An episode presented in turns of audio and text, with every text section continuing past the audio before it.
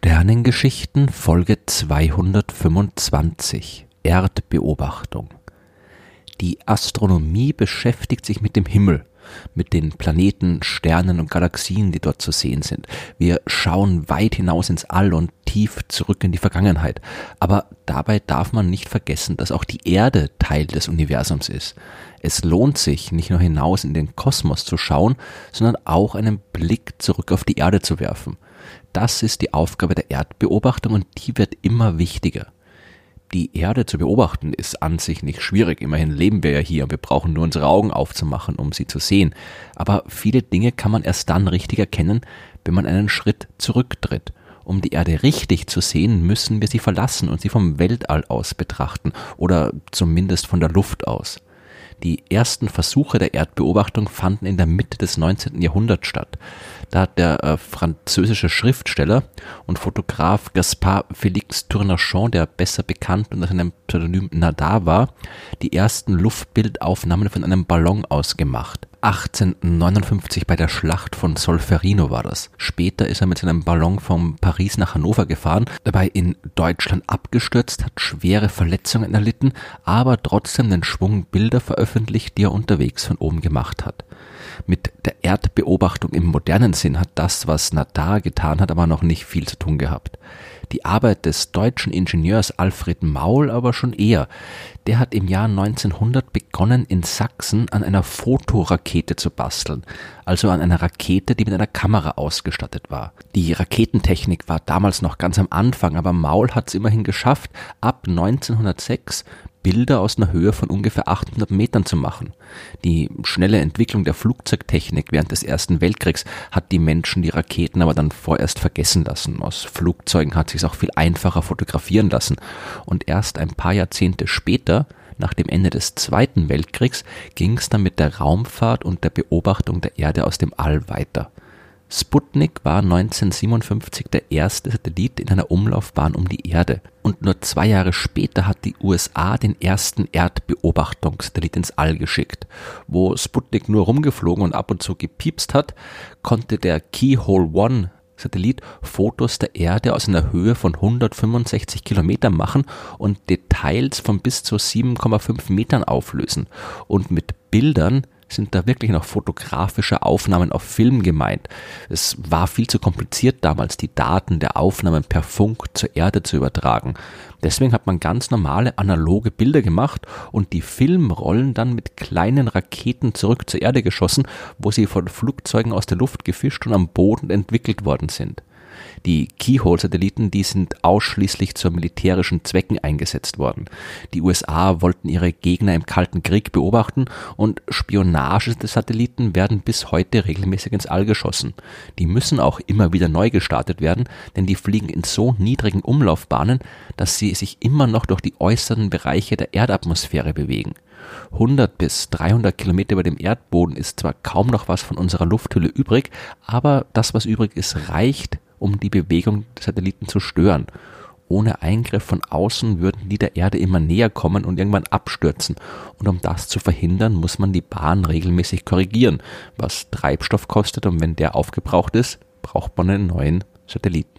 Abgesehen von zweifelhaften militärischen Projekten ist die Erdbeobachtung aber vor allem für unseren Alltag von großer Bedeutung.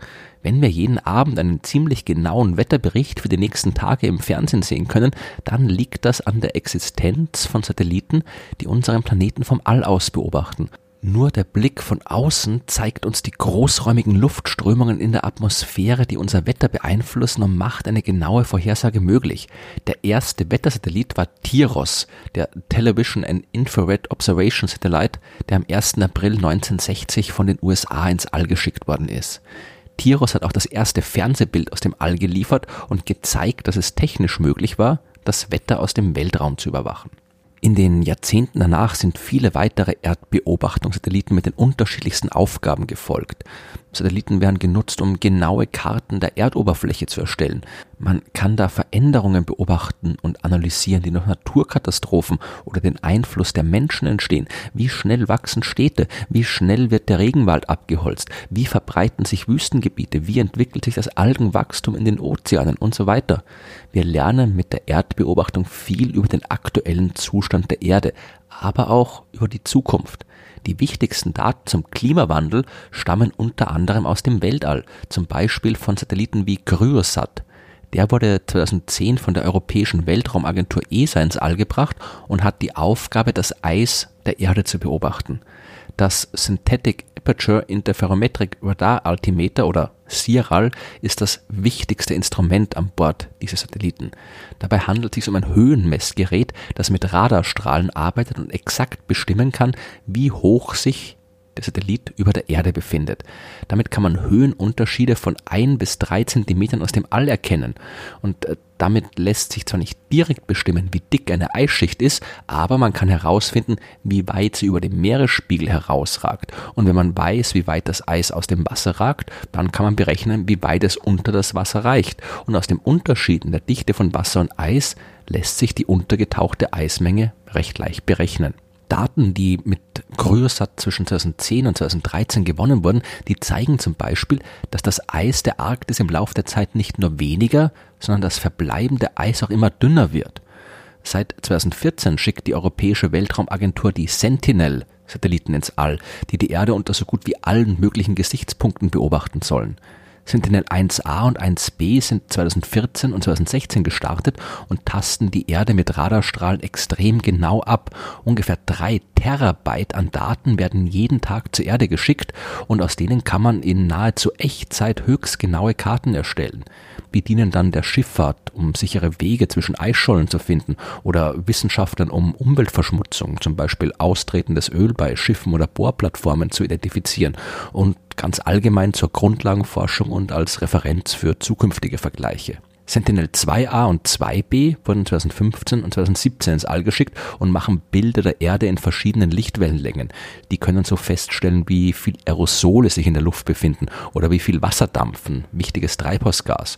Die messen auch die Veränderung der Vegetation und können feststellen, wie die Landwirtschaft den Erdboden verändert und was wo in welcher Menge gepflanzt und geerntet wird. Die Satelliten der Sentinel-3-Serie beobachten das Eis und die Ozeane und messen auch die Temperatur von Eis und Meer. Und äh, weitere Sentinel-Satelliten, die widmen sich der Erforschung der Atmosphäre unseres Planeten. Die Erdbeobachtung mit Satelliten vom All aus hat längst auch schon den Alltag durchdrungen in Bereichen, wo wir es nicht erwarten. Nicht nur beim Wetterbericht, ja, auch in der Landwirtschaft wird der Blick von oben immer wichtiger. Mit Beobachtungen aus dem All lassen sich Wachstumsprognosen erstellen. Man kann genau erkennen, welche Sorten wo und wie schnell wachsen. Und das ist einerseits für die Bauern selbst wichtig, wenn sie wissen wollen, ob auf all ihren Feldern alles nach Plan läuft. Andererseits aber auch für die übergeordneten Staaten, die wissen wollen, wie viel Nahrung eigentlich angebaut wird. Und selbst wenn es um sowas wie die biologische Landwirtschaft geht, die auf den ersten Blick ja so gar nichts mit Hochtechnologie wie der Raumfahrt zu tun zu haben scheint, da spielen die Satelliten auch eine wichtige Rolle. Denn irgendwer muss ja überprüfen, ob die Landwirte die Regeln einhalten, die für die jeweiligen Biosiegel gefordert werden. Man darf da zum Beispiel nur bestimmte Pflanzensorten verwenden, muss die auf eine bestimmte Art anbauen und abernten. Das lässt sich von der Erde aus nur mühsam überprüfen, vom All aber viel leichter. Die Kameras der Satelliten, die sind in der Lage, Bilder in verschiedenen Wellenlängenbereichen aufzunehmen und je nachdem, um welche Pflanzensorte es sich handelt, erscheinen die Felder dann leicht unterschiedlich. Es ist natürlich auch leicht möglich zu erkennen, wann ein Feld brach liegt, wann die ersten Pflanzen zu wachsen beginnen, wie schnell sie wachsen und wie viel Ertrag sie liefern werden. Und das alles sind Parameter, mit denen entschieden wird, ob es sich um konventionelle oder biologische Landwirtschaft handelt. Wer beim nächsten Besuch im Supermarkt, also vor dem Regal mit den Bioprodukten steht, kann ruhig auch ein paar Gedanken dem Weltraum und der Raumfahrt widmen. Der Blick hinaus in den Kosmos ist wichtig und faszinierend.